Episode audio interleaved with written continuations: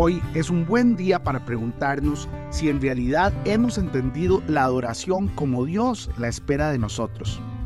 Como todos los días, yo le oro al Señor para que ponga en nosotros un corazón puro y su presencia nunca, nunca se aparte de nosotros. Cuando leemos la Biblia y llegamos a Génesis 12:8, vemos que se habla sobre Abraham y dice, y plantó su tienda entre Betel al occidente y Jai al oriente. Edificó en ese lugar un altar a Jehová e invocó el nombre de Jehová.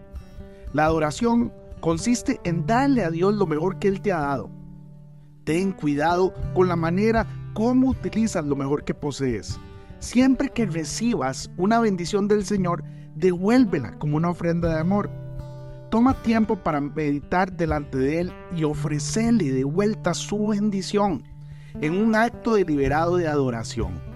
Si la retienes, se volverá una podredumbre seca, como ocurrió con el maná cuando se acaparó, en Éxodo 16:20. Dios nunca permitirá que te guardes completamente para ti una bendición espiritual. Debes devolverla para que Él la convierta en una bendición para otras personas. Betel simboliza la comunión con Dios y Jai simboliza el mundo. Abraham plantó su tienda entre las dos. El valor perdurable de nuestra actividad pública para Dios se mide por la profundidad de la intimidad de nuestros tiempos privados de comunión y unidad con Él.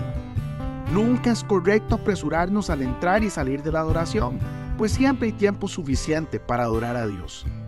Apartar algunos días para el reposo puede ser una trampa porque le resta valor a la necesidad de tener diariamente tiempos de quietud con Él.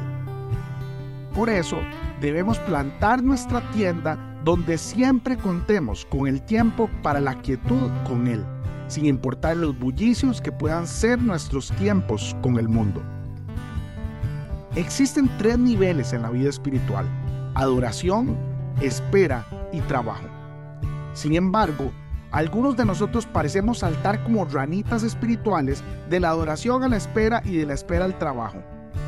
La intención de Dios es que los tres vayan unidos como un todo. En la vida de nuestro Señor Jesucristo siempre estuvieron juntos y en perfecta armonía. Esta es una disciplina que debemos desarrollar y que no se adquirirá de la noche a la mañana. Tenemos que trabajar en ella. Hermano y hermana, yo te bendigo esta mañana en el nombre de Jesús y te pido que oremos juntos.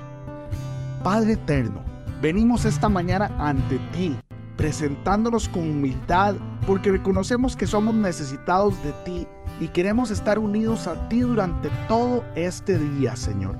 Perdónanos, Dios, porque muchas veces no te damos lo mejor de nosotros a ti, incluyendo nuestro tiempo. Y por eso hoy queremos que tú seas nuestra prioridad principal y que nuestra vida espiritual sea disciplinada y equilibrada ante ti. Te lo pedimos, Padre, en el nombre poderoso de nuestro Señor Jesucristo. Amén y amén.